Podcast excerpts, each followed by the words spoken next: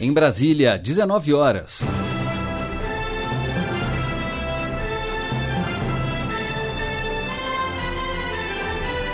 Está no ar a voz do Brasil. As notícias do governo federal que movimentaram o país no dia de hoje. Olá, boa noite. Boa noite para você que nos acompanha em todo o país. Quinta-feira, 14 de março de 2019. E vamos ao destaque do dia: leilão de 12 aeroportos vai ser amanhã. Concessões vão melhorar estrutura e conforto aos passageiros de terminais de três regiões. Previsão é de investimentos bilionários, Graziela Mendonça. Isso porque as empresas que vão administrar os terminais serão obrigadas a fazer uma série de melhorias. E você também vai ouvir na Voz do Brasil. Antecipada campanha de vacinação contra a gripe no Amazonas. Governo contribui no atendimento às vítimas e famílias atingidas pela tragédia em escola de Suzano. Ricardo Ferraz.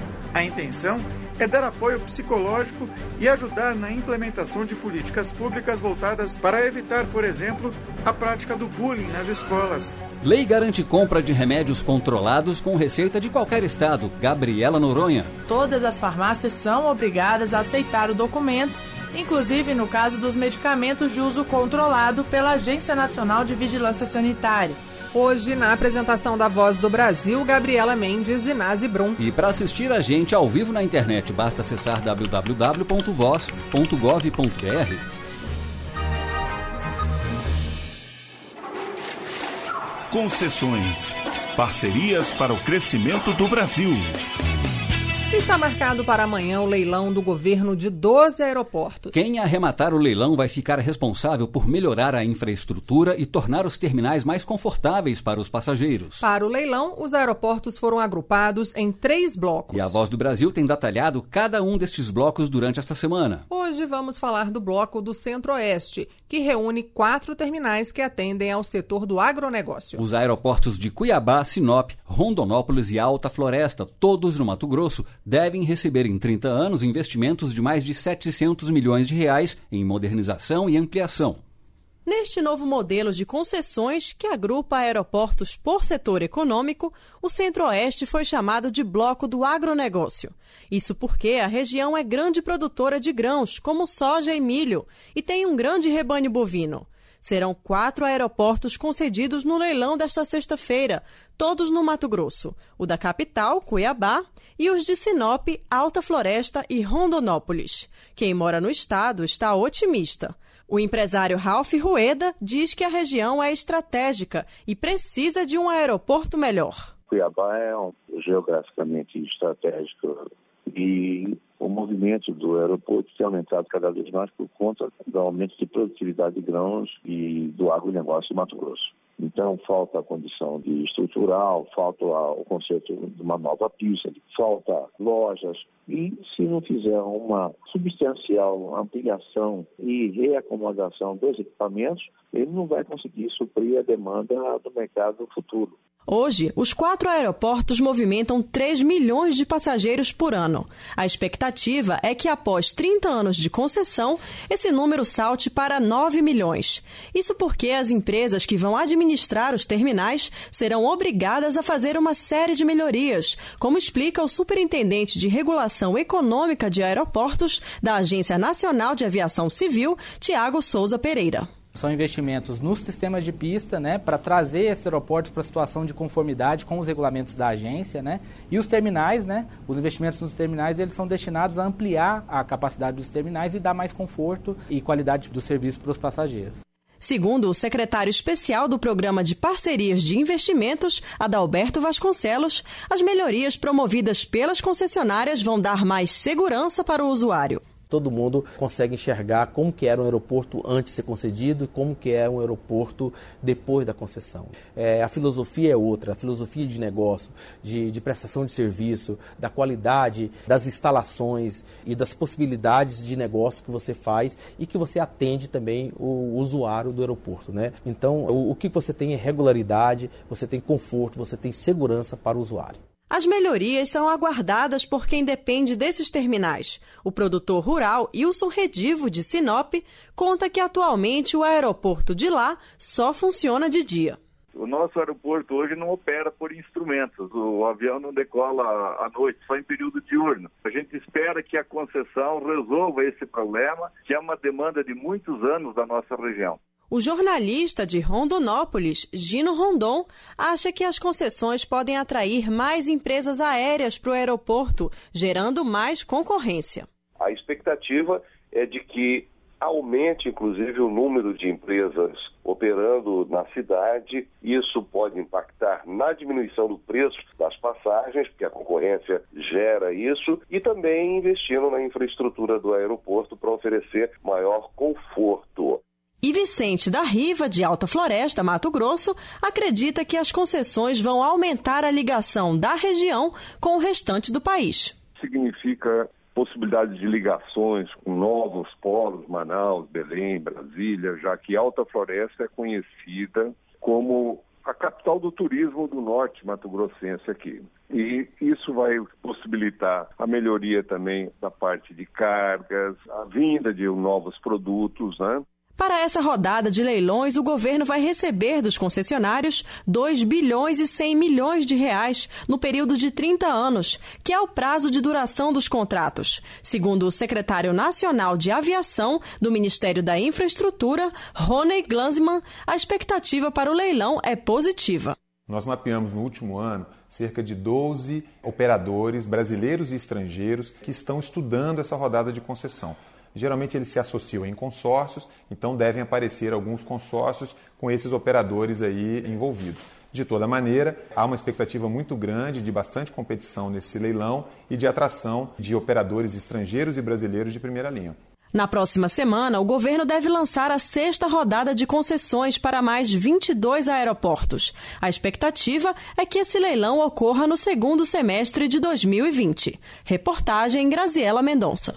A ANAC, a Agência Nacional de Aviação Civil, suspendeu os voos com aviões Boeing 737 MAX 8 no Brasil. A medida deve ser cumprida inclusive pelas empresas que já tinham anunciado a suspensão das operações com este modelo de avião, como a Gol Linhas Aéreas. A medida foi anunciada depois da queda de uma aeronave do mesmo modelo no Quênia no domingo. 157 pessoas morreram no acidente. Em outubro do ano passado, outro acidente com um Boeing 737 MAX 8 matou 189 pessoas na Indonésia. A decisão da ANAC se junta à medida de vários países que suspenderam a utilização do modelo.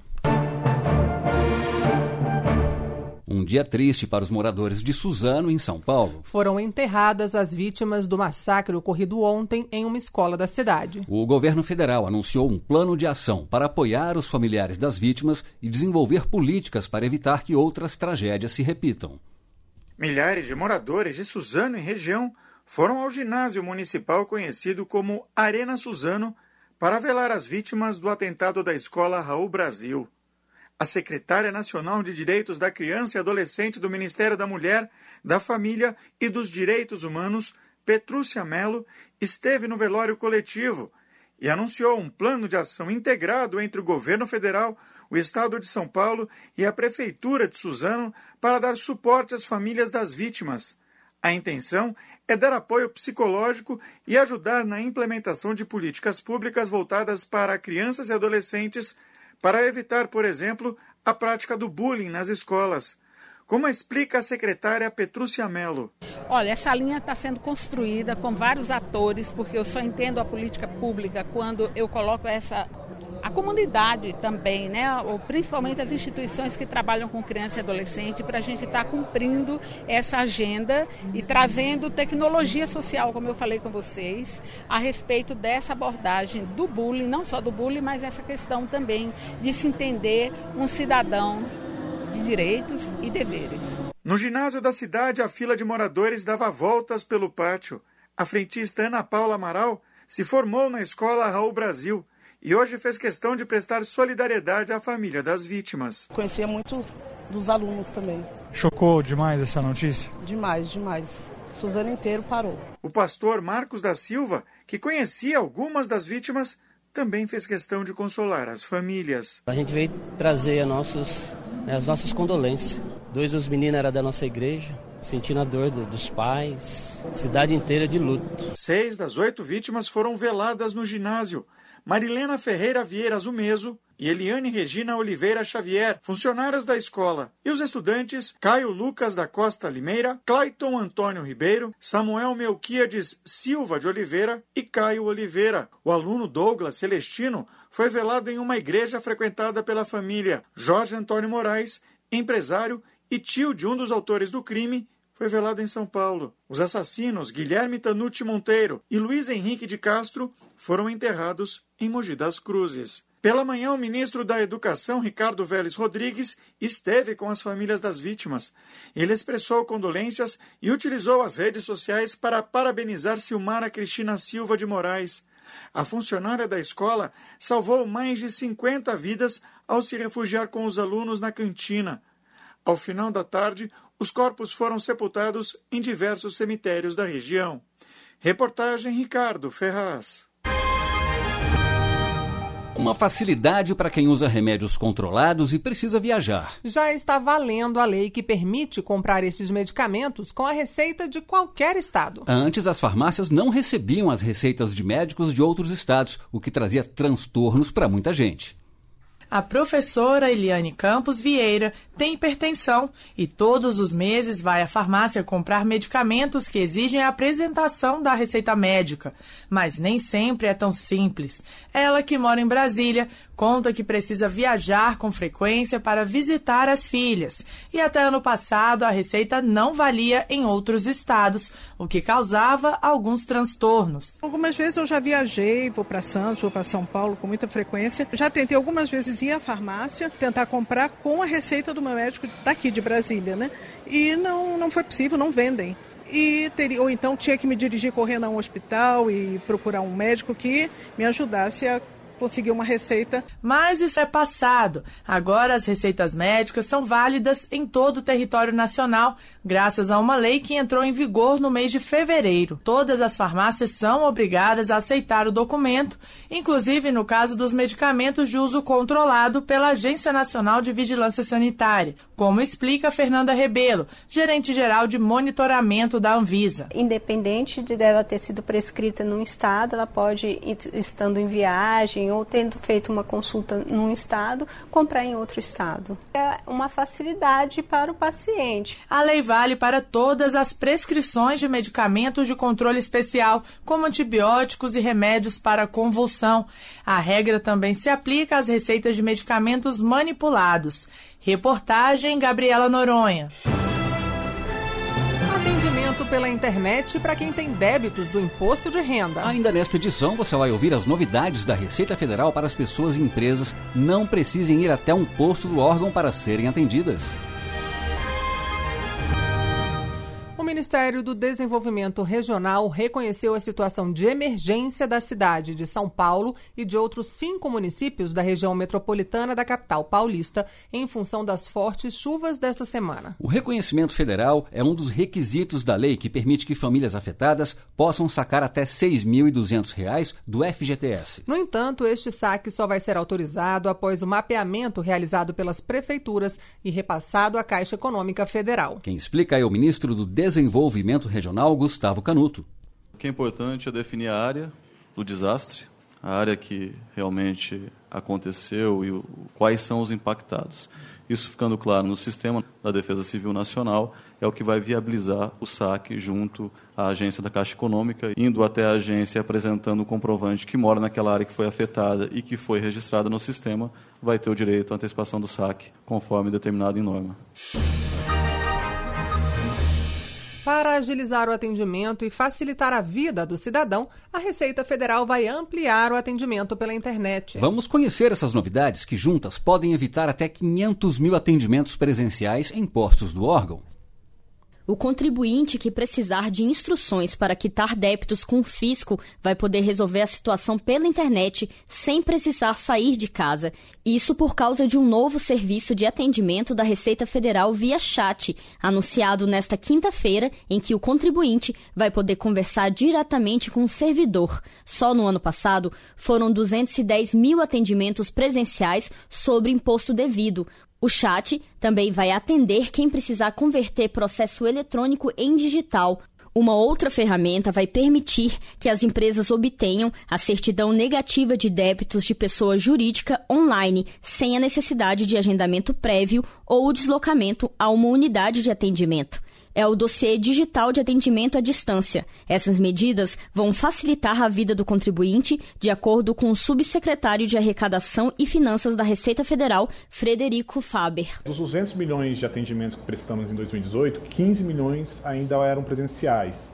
Então, por meio do dossiê digital de atendimento e por meio do e-chat, né, que é um serviço de é, conversa online do contribuinte e o nosso servidor, a ideia é que o contribuinte não necessite mais ir no atendimento presencial, né, reduzindo essa quantidade de 15 milhões, de forma que simplifique a vida dele, ele tem um atendimento conclusivo e célere de forma remota. O dossiê digital, voltado para os empresários, já está no ar. Já o chat online começa a funcionar a partir de 8 de abril. Ao longo deste ano, outros processos devem ser informatizados. Vai ser possível, por exemplo, emitir pela internet certidão vinculada a obras, à área rural, além de realizar retificações de pagamentos, parcelamentos e alterações cadastrais de pessoas jurídicas. Reportagem Márcia Fernandes. Expedição Antártica.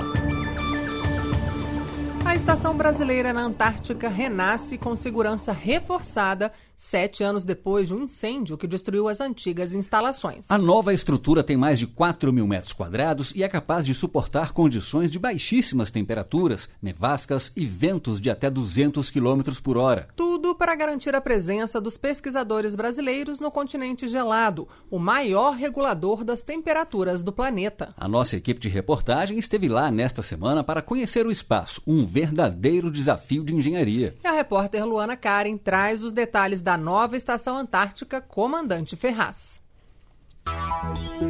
Uma estrutura de ponta com uma visão de tirar o fôlego. Essa é a nova Estação Antártica Comandante Ferraz, a casa do Brasil no continente gelado. Após três anos de uma obra que foi feita metade na China, metade na Antártica, a estação está pronta. O investimento foi de quase 100 milhões de dólares. A estrutura tem quase o dobro do tamanho da anterior e é composta por três blocos com capacidade para até 64 pessoas, como explica o capitão de fragata. José Costa dos Santos, engenheiro da Marinha. Um bloco para moradia, vamos dizer assim, um bloco para armazenamento, que é o bloco de laboratórios. A gente tem a parte de manutenção da estação e a parte de controle da estação. A temperatura, consumo de água, consumo de energia. O bloco norte, o bloco técnico, é o bloco onde está a parte de energia. Ao todo, foram usadas 700 toneladas de aço na estação. Segundo o comandante Fagundes, engenheiro geotécnico, tudo para fazer com que a estrutura resista às condições adversas do continente gelado. Essas condições são basicamente três aqui. São os ventos fortes, que chegam até cerca de 200 km por hora, os abalos sísmicos também e os solos permanentemente congelados. Na área interna, ambientes amplos e com isolamento térmico e acústico. Há 32 dormitórios que comportam 64 pessoas. Em cada um, duas camas, armários e um banheiro. Nos corredores, cerca de 200 trabalhadores chineses da empresa contratada para construir a estação fazem os últimos ajustes antes do inverno, em abril, quando a maior parte deles deixa a estação e retorna para casa. A segurança é prioridade na nova estação. O local tem nove saídas de emergência e equipamentos contra incêndio. O capitão de fragata José Costa dos Santos explica que, em caso de incêndio, as paredes da estação seguram o fogo por um tempo. No caso de uma possibilidade de um incêndio, a gente segrega os compartimentos. No mínimo, as paredes resistem a 30 minutos de fogo. A pesquisa científica é um dos principais motivos da presença do Brasil no continente antártico e condição para qualquer país que também queira estar aqui. A nova estação tem quase o dobro dobro de laboratórios da antiga. São 14 unidades que poderão atender até 50 cientistas na época do verão. A preocupação em preservar o meio ambiente antártico está por toda parte. A estação conta com geradores de energia eólica e placas solares, como explica o capitão de corveta Daniel Pontes, engenheiro eletricista. A nova estação Comandante Ferraz, ela possui quatro geradores a diesel Complementarmente a essa energia, nós temos as energias renováveis da estação. São oito aerogeradores, também no modal solar. Nós temos 30 painéis solares para geração de energia A estação brasileira também tem dois lagos à disposição, que abastecem o local com água limpa o ano inteiro. É a segunda vez que o comandante Luiz Filho, chefe da Estação Antártica Comandante Ferraz, passa uma temporada na estação. Ele tem o desafio de gerenciar pessoas num ambiente isolado e inóspito. A palavra de ordem seria uh, o respeito mútuo, é, porque através do respeito mútuo a gente sabe quais são os limites, a gente sabe como alguém está triste, quando alguém está feliz, e nós podermos né, é, desenvolver uh, nossas atividades sem maiores percalços. A previsão é de que todos os móveis e equipamentos sejam montados até o final do ano para a inauguração no início de 2020. Da Antártica, Luana Karen. O estado do Amazonas está enfrentando um desafio na área de saúde. Várias pessoas morreram em decorrência da gripe H1N1. Por isso, o governo federal vai apoiar o estado antecipando o envio de vacinas para lá. A informação foi confirmada agora há pouco em uma conversa ao vivo que o presidente Jair Bolsonaro fez em uma rede social.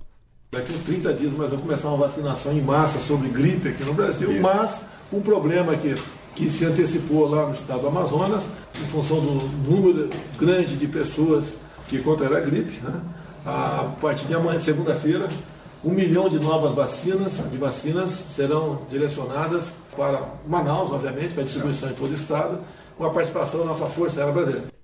O ministro da Saúde, Luiz Henrique Mandetta, explicou que a vacinação já deve começar na próxima segunda-feira no estado. Capaz de, nesse final de semana, segunda-feira, a gente já está vacinando primeiro gestantes e crianças, que é o grupo de risco principal, depois uh, o público-alvo, com bastante organização, e aí gradativamente a gente vai produzindo as vacinas para o restante do Brasil.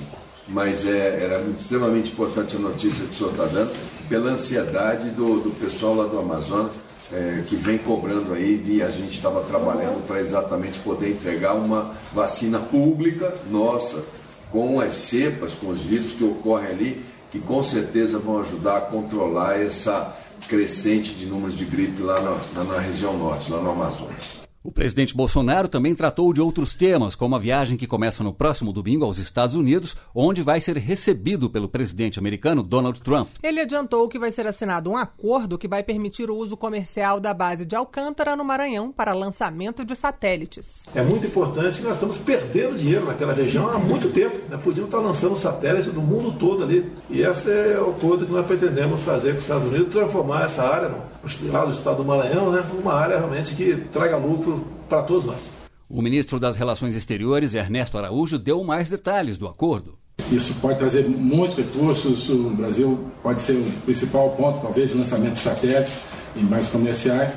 E não era possível se não tivesse esse, esse acordo, porque sem o acordo não é possível utilização de tecnologia americana nesses lançamentos. E sem tecnologia americana, ninguém faz lançamento de, de satélite. Então, para dar um exemplo de algo que uh, a retomada de uma parceria natural uh, pode trazer para o Brasil. E o presidente também comentou o corte de 21 mil cargos, funções e gratificações da estrutura federal. A medida prevê uma economia de 195 milhões de reais por ano. A extinção dos cargos atinge todos os ministérios e a medida faz parte das ações dos primeiros 100 dias do governo. O presidente Jair Bolsonaro afirmou ainda que esta medida faz parte de um de seus compromissos de governo de enxugar a máquina pública e torná-la eficiente. E segundo o presidente, ainda há muito a se fazer sobre este assunto. E essas foram as notícias do governo federal. Uma realização da Secretaria Especial de Comunicação Social da Presidência da República. Com produção da empresa Brasil de Comunicação. Fique agora com o Minuto do TCU e em seguida as notícias do Poder Judiciário do Congresso Nacional. Boa noite. Boa noite para você e até amanhã.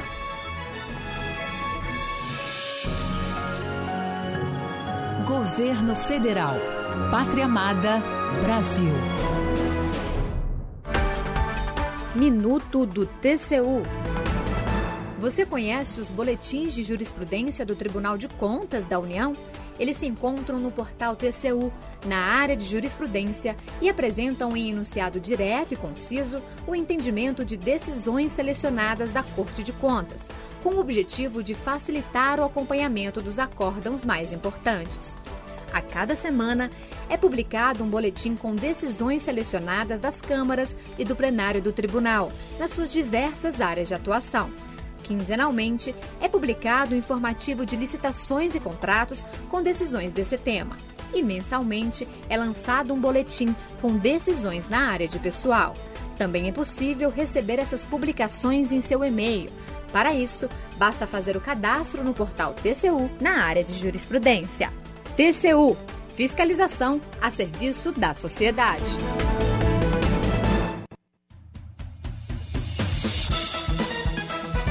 Você vai ouvir agora notícias do Poder Judiciário. Supremo Tribunal Federal reafirma que cabe à Justiça Eleitoral julgar crimes comuns ligados a delitos eleitorais. Superior Tribunal de Justiça considera ilegal cobrança de taxa de conveniência na venda de ingressos online. Duas pessoas são condenadas por venda de anabolizantes e medicamentos ilegais em Minas Gerais. Olá, boa noite. Eu sou Jéssica Vasconcelos. E eu sou Leandro Bezerra. Supremo Tribunal Federal reafirma que cabe à Justiça Eleitoral julgar crimes comuns ligados a delitos eleitorais. O debate surgiu no âmbito de um inquérito contra o ex-prefeito do Rio, Eduardo Paes, e um deputado federal. Repórter Ricardo Viula.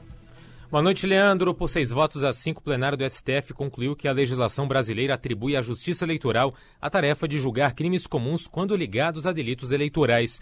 Foi o que destacou no voto o ministro Celso de Mello. Artigo 35, inciso 2 do Código Eleitoral, que assim dispõe compete aos juízes processar e julgar os crimes eleitorais e os comuns que lhes forem conexos, de acordo com as delações de ex-executivos da Odebrecht, Eduardo Paz e o deputado federal Pedro Paulo teriam recebido ao todo mais de 18 milhões de reais nos anos de 2010, 2012 e 2014.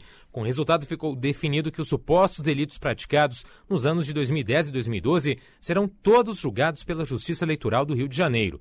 Já os crimes supostamente cometidos em 2014 vão ser analisados pelo STF.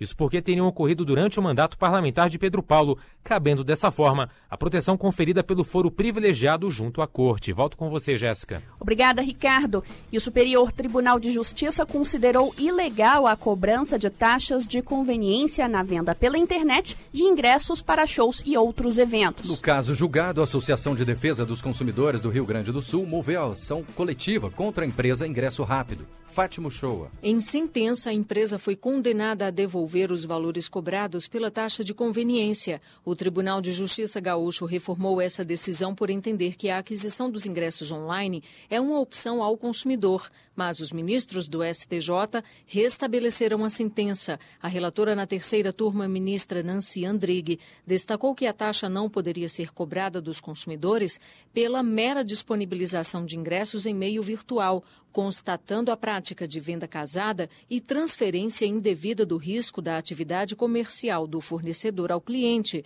pois esse custo operacional da venda online é do fornecedor. A decisão do STJ tem validade em todo o território nacional. O Tribunal Regional Federal com sede em São Paulo manteve decisão para que a União forneça remédio de alto custo não registrado na Anvisa a uma criança de 7 anos. O menino é portador de distrofia muscular e deverá, ser, deverá ter garantido o fornecimento contínuo ao tratamento da doença nas quantidades descritas no relatório médico. Para o magistrado responsável pela decisão, a gravidade da doença e a urgência da demanda do paciente envolvem o direito à saúde, que é cuidado como matéria constitucional no Supremo Tribunal Tribunal Federal. Duas pessoas foram condenadas em Minas Gerais por venda de anabolizantes e medicamentos ilegais. Os produtos eram comprados no Paraguai e revendidos a clientes da academia onde um dos réus trabalhava como personal trainer. Ana Gouveia. O Ministério Público Federal em Uberlândia obteve a condenação de um professor de educação física e da namorada dele por crime contra a saúde pública. O personal trainer foi preso em flagrante quando retirava o material em uma transportadora. O crime é caracterizado pela importação, venda ou distribuição de produto destinado a fins terapêuticos ou medicinais, sem registro de vigilância sanitária competente, entre outras irregularidades. O professor foi condenado a cumprir sete anos de prisão em regime semiaberto e a namorada vai prestar serviço à comunidade, além de pagar multa. Você acompanha outras notícias do Poder Judiciário em 104,7 FM para Distrito Federal em torno e também pela internet. Acesse www.radiojustiça.jus.br E siga pelo Twitter. twitter.com/barra radiojustiça. E acesse ainda o portal de notícias do Supremo Tribunal Federal, www.stf.jus.br. Boa noite. Boa noite e até amanhã. Notícias do Poder Judiciário, uma produção da Rádio Justiça, Supremo Tribunal Federal.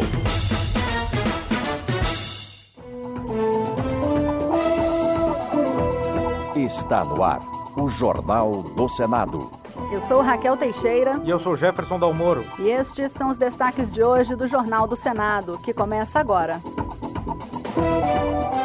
Comissão de acompanhamento da reforma da Previdência será instalada na próxima terça-feira. Senado aprova penas maiores para quem desviar recursos de programas como Bolsa Família. CDH aprova punição mais rigorosa para estupros de menores que tenham doença ou deficiência intelectual. Boa noite. Boa noite. A Comissão de Direitos Humanos do Senado aprovou o aumento da pena para o estupro cometido contra menores de 14 anos que tenham alguma doença ou deficiência intelectual. A proposta teve origem na CPI dos maus tratos. A reportagem é de Marcela Diniz. A proposta aprovada na Comissão de Direitos Humanos do Senado é um dos 33 projetos sugeridos pela CPI dos maus tratos contra crianças e adolescentes, que encerrou seus trabalhos no fim de 2018. O texto muda o Código Penal para aumentar em um terço a pena de reclusão de 8 a 15 anos para o crime de ato libidinoso ou estupro de vulnerável, no caso da vítima ter alguma enfermidade ou deficiência intelectual. O relator senador Stevenson Valentim do Podemos do Rio Grande do Norte encaminhou voto favorável ao projeto, destacando estatísticas sobre os crimes de abuso sexual de crianças e adolescentes no Brasil. De 2011 a 2017, foram notificados pelo Sistema de Informações de Agravo de Notificações 184.524 casos de violência sexuais. Desses, 31% contra crianças e os 45% contra adolescentes. O projeto segue para a Comissão de Constituição e Justiça. O senador Paulo Rocha, do PT do Pará, afirmou que o Congresso Nacional, com toda a sua diversidade, tem a responsabilidade de combater o radicalismo que tomou conta do país.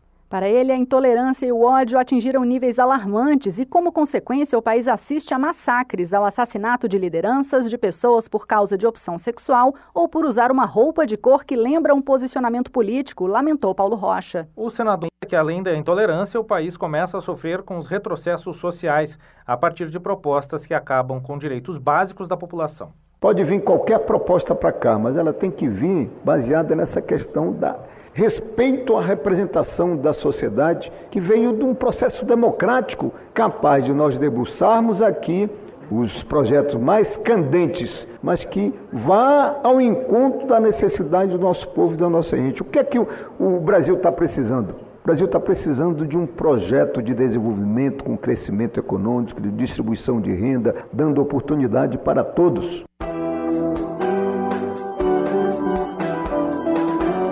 Senado homenageou na manhã desta quinta-feira o aniversário de 98 anos do jornal Folha de São Paulo. Os parlamentares destacaram a atuação independente, crítica e plural do jornal e defenderam a importância da imprensa para fortalecer a democracia. Repórter George Cardim. Os senadores homenagearam os 98 anos da Folha de São Paulo e o papel do jornalista Otávio Frias Filho, que morreu em 2018 e ajudou a modernizar a imprensa brasileira. Parlamentares e convidados destacaram as grandes coberturas feitas pelo jornal, como as eleições e os impeachments presidenciais e as crises políticas e econômicas do país. Para o senador Antônio Anastasia, do PSDB de Minas Gerais, o jornal ajudou a escrever a história. A Folha ajudou a construir e a contar diariamente a história do Brasil dos últimos quase 100 anos. E isso não é pouca coisa. Com jornalismo crítico, pluralista, partidário e moderno. A senadora Cátia Abreu, do PDT de Tocantins, lamentou os ataques sofridos pela imprensa e disse que o jornalismo é fundamental para fortalecer a liberdade de expressão e a democracia. E em tempos de fake news, informação de qualidade é essencial neste processo. Qualquer tentativa de intimidação desse importante pilar da democracia será inaceitável.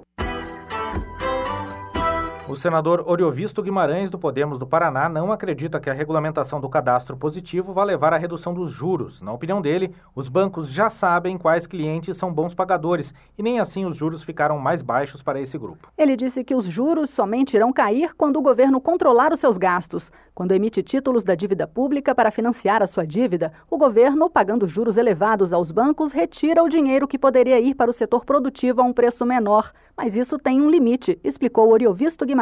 Mas até o cadastro do governo, na medida que ele faz dívida, mais dívida e mais dívida, fica sob suspeita para os bancos, fica sob suspeita internacional. Tem como consequência inevitável o aumento da taxa de juro. Primeiro, porque enxuga a liquidez de mercado. Segundo, porque coloca sob suspeição o próprio futuro da nação, aumenta desemprego e acontece uma série de outras desgraças que nós tão bem conhecemos. A Comissão de Constituição e Justiça aprovou o aumento da punição para o desvio de recursos de programas de transferência de renda, como o Bolsa Família. Se não houver recurso para a votação em plenário, o projeto de lei vai para análise da Câmara dos Deputados. Repórter Bruno Lourenço. O projeto de lei faz referência ao chamado peculato, que é o nome que se dá quando o funcionário público desvia recursos públicos. A proposta aprovada aumenta a pena mínima de 2 para 4 anos e a máxima de 12 para 14 anos para os casos de apropriação de dinheiro destinado a programas de transferência de renda, como Bolsa Família, custeio da merenda escolar ou verbas transferidas para entidades filantrópicas. O autor do projeto de lei, Roberto Rocha, senador do PSDB do Maranhão, defendeu a punição maior. Se é fiscal, se é o prefeito, se é o superintendente, se é esse ou aquele, é, claro que quem vai definir é a, a justiça, o processo vai ter uma. Esse processo vai resultar numa condenação, se for o caso.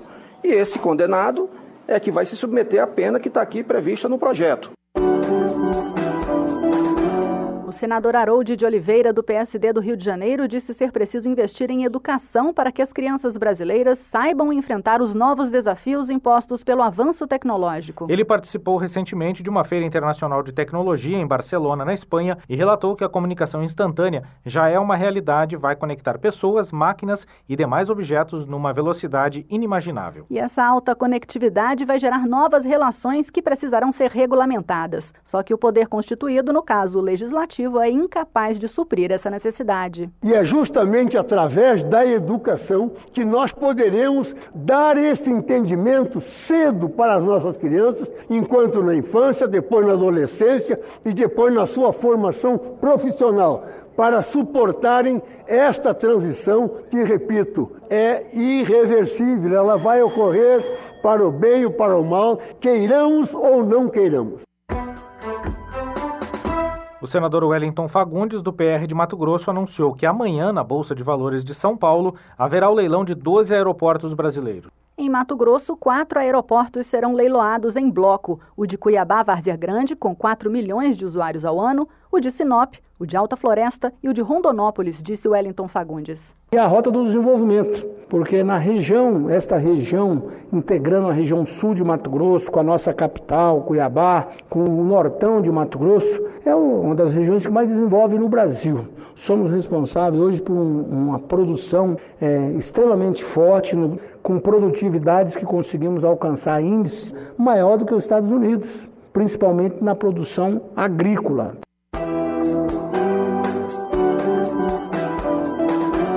Presidente do Senado confirma para terça-feira a instalação da Comissão Especial de Acompanhamento da Reforma da Previdência e a oposição alerta que o colegiado formado por nove senadores não vai substituir o debate da proposta no Senado. Repórter Érica Christian. O presidente do Senado, Davi Alcolumbre, do Democratas do Amapá, marcou para o dia 19 a instalação da Comissão Especial da Reforma da Previdência. Os nove integrantes do colegiado vão relatar aos senadores as discussões e o andamento da proposta na Câmara, assim como levar sugestões do Senado, como explicou Davi Alcolumbre. Acompanhando esse debate, os senadores estarão aptos agora com essa comissão especial a fazer os encontros com os líderes partidários da Câmara, que era o desejo, e debater a proposta que foi entregue na Câmara dos Deputados. Apesar de aprovar a iniciativa, o líder do PT, Humberto Costa, de Pernambuco, antecipou que os senadores não vão aceitar um eventual relatório da comissão como uma proposta final do Senado. Mas eu acho que é uma coisa totalmente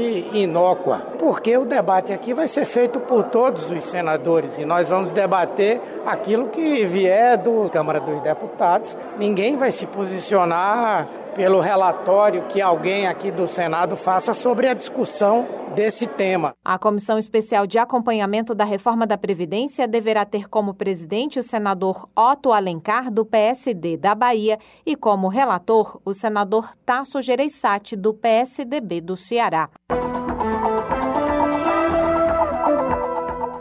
Com trabalhos técnicos de Eliseu Caires, o Jornal do Senado fica por aqui. Acompanhe agora as notícias da Câmara dos Deputados. Boa noite. Boa noite, até amanhã.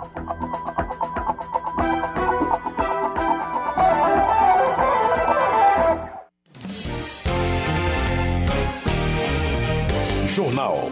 Câmara dos Deputados. Maia afirma que a articulação de Bolsonaro é decisiva para a Previdência. Parlamentares voltam a defender alterações no Pacto Federativo. Mudança no pagamento do imposto sindical provoca polêmica. Boa noite. Está em análise no Congresso a medida provisória que proíbe o desconto da contribuição sindical diretamente na folha de pagamento do empregado. Desde que começou a tramitar, a proposta tem provocado polêmica entre os deputados, como conta Newton Araújo. Pelo texto, essa contribuição deverá ser autorizada individualmente pelos trabalhadores sindicalizados, por escrito, e será cobrada por meio de boleto bancário. Caso o trabalhador não tenha autorizado o desconto, o envio do boleto fica proibido. A MP tem a oposição do deputado Paulo Pereira da Silva, do Solidariedade de São Paulo, que é presidente licenciado da Força Sindical Central, criada em 1991. Uma medida provisória perversa, feita calada da noite, ou seja, na véspera do carnaval, na sexta-feira do carnaval, e que destrói a estrutura sindical. Além de destruir a estrutura sindical, tem um artigo que submete a um outro artigo, ou seja, ou seja uma coisa por baixo do pano, e isso leva a, se o sindicato descumprir a medida provisória, a, ao fechamento da entidade sindical e à prisão dos dirigentes sindicais. Ou seja, isso é uma coisa que nem a ditadura militar fez. Proibir o sindicato de cobrar a sua contribuição, de ter que ter um boleto bancário para mandar na casa das pessoas, isso é uma coisa inacreditável que o governo se preocupe com uma coisa dessa. Também chamada de imposto sindical, a contribuição foi criada em 1940, mas deixou de ser obrigatória desde novembro de 2000 2017, com a entrada em vigor da reforma trabalhista. A medida provisória também anula regras ou cláusulas que obriguem o recolhimento da contribuição sindical, ainda que referendadas por negociação coletiva ou Assembleia Geral do Sindicato. Para o deputado Kim Kataguiri, do DEM de São Paulo, a medida provisória é uma vantagem para os trabalhadores. Sem dúvidas, porque o trabalhador decide se ele quer ficar com o dinheiro no próprio bolso ou se ele quer financiar o sindicato que está dando benefício para ele e para sua família e está representando de fato a classe. Agora, aquele sindicato que não representa mais os interesses trabalhador, esse vai à falência como tem que ir. Né? Ninguém tem que ser obrigado a financiar um sindicato que não represente sua classe. Os sindicatos de trabalhadores e de patrões tiveram os recursos diminuídos pelo fim da obrigatoriedade da contribuição sindical, como era esperado depois da reforma trabalhista. Dados oficiais mostram que no ano passado, em 2018, o primeiro ano da lei, a arrecadação do imposto caiu quase 90%. Em 2017, os sindicatos obtiveram com a contribuição sindical 3 bilhões 640 milhões de reais. Já em 2018, esse montante ficou em 500 milhões de reais. A medida provisória que proíbe o desconto da contribuição sindical diretamente na folha de pagamento do empregado será analisada por uma comissão mista de deputados e senadores, que ainda não foi criada. Depois deverá ser votada pelos plenários da Câmara e do Senado nessa ordem. Da Rádio Câmara de Brasília, Nilton Araújo. Economia. Foi lançada nesta semana a Frente Parlamentar Mista em Defesa do Novo Pacto Federativo. Eduardo Bismarck, do PDT do Ceará, ressalta que a revisão do pacto é essencial para mudar a realidade das pessoas e dos municípios. Eduardo Bismarck lembra que esta é uma luta de mais de 30 anos dentro do parlamento. Segundo ele, há municípios que não conseguem honrar nem mesmo a folha de pagamentos. O congressista conta que as cidades mais pobres, em especial do Norte e Nordeste, são as que mais se ressentem da falta de recursos. A proposta de desvincular do orçamento recursos para áreas como saúde e educação recebeu críticas de Marcelo Ramos, do PR Amazonense. A medida foi anunciada pelo ministro da Economia, Paulo Guedes. Para Marcelo Ramos, a alternativa de um reequilíbrio do Pacto Federativo apresentada pelo Executivo é desequilibrada, especialmente se não houver uma reforma tributária que distribua melhor a receita de impostos entre União, Estados e municípios. Alex Fontaine, do Novo de São Paulo, cobra reajuste na tabela do imposto de renda. O parlamentar observa que de 1996 até hoje, em alguns casos, a defasagem ultrapassa 97%. Atualmente, segundo ele, quem recebe acima de R$ 1.903 paga imposto. Com a revisão pela inflação, a tributação subiria para rendimento acima de R$ 3.689. Alexis Fontaine também considera uma injustiça os proprietários declararem imóveis com valores que nunca são reajustados.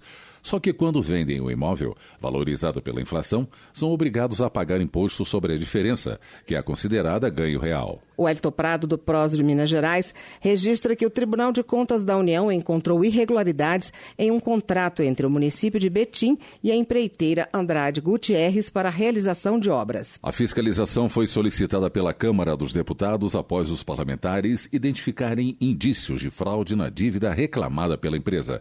Segundo Eliton Prado, Betim já pagou mais de 50 milhões de reais pela suposta dívida, o que é um absurdo. Previdência. Para Coronel Tadeu, do PSL de São Paulo, seria um sonho se os bilhões de reais desviados do país retornassem aos cofres públicos. Talvez, neste caso, segundo o congressista, o Brasil não tivesse que fazer a reforma da Previdência. Coronel Tadeu diz que a situação econômica do país chegou a tal ponto que o governo atual se vê obrigado a fazer o que os outros governos não fizeram.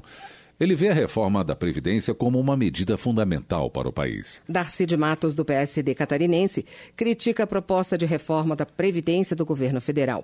Para ele, as mudanças deveriam acabar com privilégios e proteger os trabalhadores. O deputado elogia a Assembleia Legislativa de Santa Catarina, que aprovou o fim das pensões vitalícias para ex-governadores. João Daniel, do PT de Sergipe, questiona onde estão as ações do governo Bolsonaro para acabar com o desemprego e melhorar a vida da população. Para ele, o que se vê até agora é uma proposta de reforma da Previdência que vem para retirar direitos dos trabalhadores. João Daniel avalia que ainda não foram identificados projetos reais do governo Bolsonaro nas áreas econômica, política ou até mesmo social. Segundo o parlamentar, este governo iniciou seu trabalho com os maiores índices de impopularidade. Presidência presidente da Câmara dos Deputados, Rodrigo Maia, considera que uma participação mais efetiva do presidente da República, Jair Bolsonaro, facilitará a aprovação da reforma da Previdência. Com a instalação na noite de ontem da Comissão de Constituição e Justiça, a proposta de emenda à Constituição começará oficialmente a ser analisada. Murilo Souza tem mais informações. Maia recebeu o ministro da Economia, Paulo Guedes, para um almoço na residência oficial nesta quarta. Eu já disse ao ministro Paulo Guedes que a participação do presidente não é importante, ela é decisiva. Sem a liderança de quem encaminhou a PEC para essa casa e assinou a PEC, fica sempre uma contradição sobre prioridades e interesses do próprio governo. Ele vai. E o ministro Paulo Guedes está indo muito bem na economia e na articulação política. Maia declarou ainda que não conversou com Guedes sobre uma possível contaminação da análise da reforma da Previdência pela intenção do Planalto de encaminhar outra proposta de emenda à Constituição propondo a desvinculação de receitas e despesas do orçamento. Só tem que avaliar quais são os impactos contaminação que esse problema naturalmente no Senado. Para a líder do governo no Congresso, deputada Joyce Hasselmann, do PSL de São Paulo, a intenção do governo de propor a desvinculação do orçamento pode favorecer o apoio de prefeitos e governadores para a reforma da Previdência. A proposta acaba com a previsão de gastos obrigatórios no orçamento, como os atuais gastos em saúde e educação, e, como valeria também para estados e municípios, interessa a prefeitos e governadores cujas administrações estão em dificuldades financeiras. Os governadores podem pedir, podem conversar e, mais do que isso, podem apresentar para suas bancadas a situação dos estados. Quem são os primeiros a quebrar se a nova Previdência não for aprovada? Bingo, são os estados. Então, os governadores terão que abrir as contas, chamar suas bancadas, mostrar, inclusive, para a oposição: e aí, vocês querem o quê? Vocês querem que o Estado continue empregando? Vocês querem que tenha dinheiro para pagar o funcionalismo, inclusive 10 13º, então tem que aprovar a nova Previdência. Joyce Hasselman ponderou, no entanto, que Rodrigo Maia já havia demonstrado receio de que o avanço da PEC da desvinculação atenda ao pleito de prefeitos e governadores e os faça deixar de lado a reforma da Previdência. O secretário especial de Previdência e Trabalho, Rogério Marinho, declarou que a proposta de desvincular o orçamento não será enviada no curto prazo, contrariando a afirmação feita pelo ministro Paulo Guedes, que previa a apresentação do texto em abril. Da Rádio Câmara de Brasília, Murilo Souza. Presidente Rodrigo Maia autorizou hoje a criação das comissões parlamentares de inquérito de Brumadinho e do Banco Nacional de Desenvolvimento Econômico e Social, o BNDES. Os atos de criação foram lidos em plenário e abrem prazo de 48 horas para que líderes partidários indiquem deputados para compor os colegiados. Caso os líderes não indiquem os nomes nesse prazo, o presidente da Câmara pode fazer as indicações. Política. Para Reynold Stefani Júnior, do PSD do Paraná, os petistas que chamam membros do PSD de fascistas deveriam se olhar no espelho. Segundo ele, o fascismo, surgido na Itália de Mussolini, guarda mais semelhanças com o Partido dos Trabalhadores do que com qualquer outra legenda. Reinaldo Stefani Júnior disse que o movimento fascista nasceu nos sindicatos e pregava a luta de classes, como, segundo ele, fazem o PT e o PSOL. Outra característica que aproxima partidos de esquerda do fascismo, de acordo com o congressista, é o fato de a bandeira partidária ser considerada mais importante que a do próprio país. Érica Cocai, do PT do Distrito Federal, ironiza declarações de que o fascismo se aproxima da ideologia dos partidos de esquerda. Segundo ela, basta olhar no dicionário para ver que o fascismo prega a autocracia e a ditadura, além de valores individuais em detrimento dos interesses coletivos. Na opinião de Érica Cocai, as ideias fascistas se aproximam do discurso dos que apoiam o atual presidente da República. Ela afirma que uma das técnicas do fascismo é desconsiderar o outro, criando inimigos internos e imaginários e gerando uma desumanização simbólica que impede o debate democrático. Marcon, do PT do Rio Grande do Sul, também questiona parlamentares que consideram a luta de classes um tema fascista. Ele pede àqueles que ignoram a luta de classes no Brasil que frequentem mais aulas de ciência política e reforça que o atual governo deve olhar mais para os trabalhadores e menos para os ricos. Fábio Trade, do PSD do Mato Grosso do Sul, alerta que um princípio tão caro como o da presunção de inocência está sendo desprezado diante das denúncias e delações premiadas, muitas vezes levianas, que atingem parlamentares tanto de direita como de esquerda. Para o deputado, independentemente do partido, é preciso ter cuidado com as condenações antecipadas. Fábio Trade diz que o respeito à ampla defesa representa também a expressão de um povo que, quanto mais amadurecido, mais respeita a Constituição. Alexandre Frota, do PSL de São Paulo, informa que a Procuradoria-Geral da República admitiu a representação criminal apresentada por ele contra o ator José de Abreu, que se autoproclamou presidente do Brasil. Alexandre Frota diz ainda ter provas de que José de Abreu teria cometido irregularidades por meio da apresentação de notas fiscais fraudadas para obter recursos da Lei Rouanet. Desenvolvimento Regional. Alan Rick, do Democratas do Acre, considera prioritário estabelecer uma relação comercial com o governo peruano para a venda da carne produzida no estado. Em contrapartida, o Acre importaria produtos peruanos como alho, cebola, calcário, cimento. O que dará capacidade logística para o comércio entre Acre, Peru e Bolívia, segundo Alan Rick, serão os investimentos anunciados pelo governo federal na infraestrutura do estado. Ele cita as obras no anel viário da região de fronteira com a Bolívia e a reconstrução das BRs 364 e 317. Representantes do Ministério de Infraestrutura estiveram no Maranhão para vistoriar a BR 135. Segundo Hildo Rocha, do MDB, a estrada federal está com vários problemas estruturais. Hildo Rocha informa que a bancada federal cobra providências imediatas no reparo da rodovia, que é a principal via de acesso para a capital São Luís. O congressista ainda agradece à equipe do Ministério da Infraestrutura pela disponibilidade de visitar a rodovia. Esporte. A Câmara analisa projeto de Adolfo Viana, do PSDB da Bahia, que cria o Fundo de Amparo às Viagens Esportivas. A proposta estabelece que as milhagens aéreas obtidas com a aquisição de passagens para a realização de viagens oficiais deverão ser revertidas ao fundo para apoiar os atletas que participam de eventos esportivos nacionais e internacionais. Saúde. Coordenadora da Frente Parlamentar Mista em prol da luta contra o câncer, Silvia Cristina, do PDT de Rondônia, se compromete a realizar um trabalho diferenciado à frente do colegiado. Segundo a congressista, dados do Instituto Nacional do Câncer demonstram que a doença é responsável por mais de 12% de todas as mortes no mundo. No Brasil, o Instituto estima mais de 600 mil casos por ano. Dr. Josiel, do PR do Ceará, pede pressa na aprovação da proposta de emenda à Constituição que regulamenta o plano de carreira dos médicos. Ele justifica que a matéria, que já tramita há 10 anos no Congresso, está pronta para ser votada e é de grande relevância para a categoria. A proposta tem o apoio do Conselho Federal de Medicina e da Associação Médica Brasileira. Delegado Pablo, do PSL do Amazonas, recebeu do ministro da Saúde, Luiz Henrique Mandetta, a informação de que um milhão de vacinas contra a gripe H1N1 serão enviadas para o Amazonas na próxima quinzena. Segundo o delegado Pablo, o Estado vai receber as doses da vacina com um mês de antecedência. Ele frisa também que, em breve, a atenção básica para os indígenas será reformulada e que ambulâncias serão entregues às comunidades. Educação.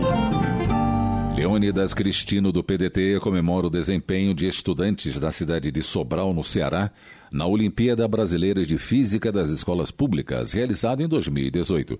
Segundo o parlamentar, Sobral está entre os dez municípios com o maior número de medalhas em nível nacional. Foram cinco medalhas de bronze conquistadas por estudantes do nono ano do ensino fundamental das escolas públicas. Leônidas Cristino parabeniza os estudantes, professores e também a Prefeitura de Sobral pela conquista. Direitos Humanos. Pessoas com deficiência auditiva poderão ter isenção do imposto sobre produtos industrializados, ou IPI, na compra de automóveis. A proposta foi apresentada por Mauro Nazif, do PSB de Rondônia. O parlamentar argumenta que outros tipos de deficiência já possuem a isenção de IPI para a compra de automóveis. Pela proposta de Mauro Nazif, terá o benefício quem possuir deficiência auditiva severa ou profunda, que apresente perda bilateral, parcial ou total a partir de 70 decibéis. Junto com lideranças indígenas, Joênia Wapchana, da Rede de Roraima, primeira indígena eleita para o Congresso Nacional, participou de mais uma edição da Assembleia Geral dos Povos Indígenas na Reserva Raposa Serra do Sol. O encontro discute as prioridades e as ações políticas para os povos tradicionais. Joênia Wapichana também presta solidariedade ao vereador Linoberg Almeida, que está sofrendo o processo de cassação em Boa Vista. O motivo alegado é que o vereador pediu a suspensão do estacionamento rotativo criado pelo município, comumente chamado de Zona Azul, o que, segundo ela, é vedado pela lei municipal. Segurança Pública. Maria do Rosário, do PT do Rio Grande do Sul, ressalta a necessidade de fortalecer a segurança para os cidadãos e, sobretudo, para as crianças, independentemente de raça e classe social. Ela lamenta a tragédia na escola de Suzano, em São Paulo, em que dez pessoas morreram, entre elas os dois atiradores. A deputada argumenta que as escolas devem ser lugar de proteção. Maria do Rosário presta solidariedade àqueles que perderam familiares na tragédia e afirma que quem cultua a arma cultua a morte. Alencar Santana Braga, do PT de São Paulo, também lastima o massacre ocorrido na escola em Suzano. No entendimento do parlamentar, a juventude não precisa de armas, e sim de conhecimento. Ele repudia todos os que propagam a cultura do ódio, da violência e das armas como solução para os problemas. José Ricardo, do PT do Amazonas, diz que faltam políticas voltadas para os jovens, especialmente na área educacional, além de propostas que previnam a violência e combatam o aumento do feminicídio no país. O parlamentar também condena a proposta do governo de querer liberar o uso das armas como forma de combater a violência. Para Sidney Leite, do PSD amazonense, é preciso apurar quem mandou matar a vereadora Marielle Franco. No entanto, é importante também investigar os cerca de 40 assassinatos de prefeitos prefeitos e vereadores ocorridos em todas as regiões do país só nesta legislatura. Sidney Leite defende ainda a criação de políticas que coíbam a entrada de drogas e armas no Brasil e também ações para combater a corrupção e o desvio de recursos públicos. Eli Borges, do Solidariedade do Tocantins, questiona quem matou a vereadora do Rio de Janeiro, Marielle Franco mas também quer saber quem matou os prefeitos de Santo André, Celso Daniel, e o de Miracema, Moisés da Sercom. No entendimento de Eli Borges, qualquer assassinato precisa ser apurado, mesmo que se entenda que um é mais emblemático do que o outro. Ele questiona as mortes provocadas pela corrupção, que tira dinheiro da saúde, da manutenção das estradas e provoca o aparelhamento da polícia. Termina aqui o Jornal Câmara dos Deputados, com trabalhos técnicos de Everson Urani e locução de Tessa Guimarães e Paulo Gonçalves. Boa noite para você. A Voz do Brasil está de volta amanhã. Boa noite. Você ouviu A Voz do Brasil. Boa noite.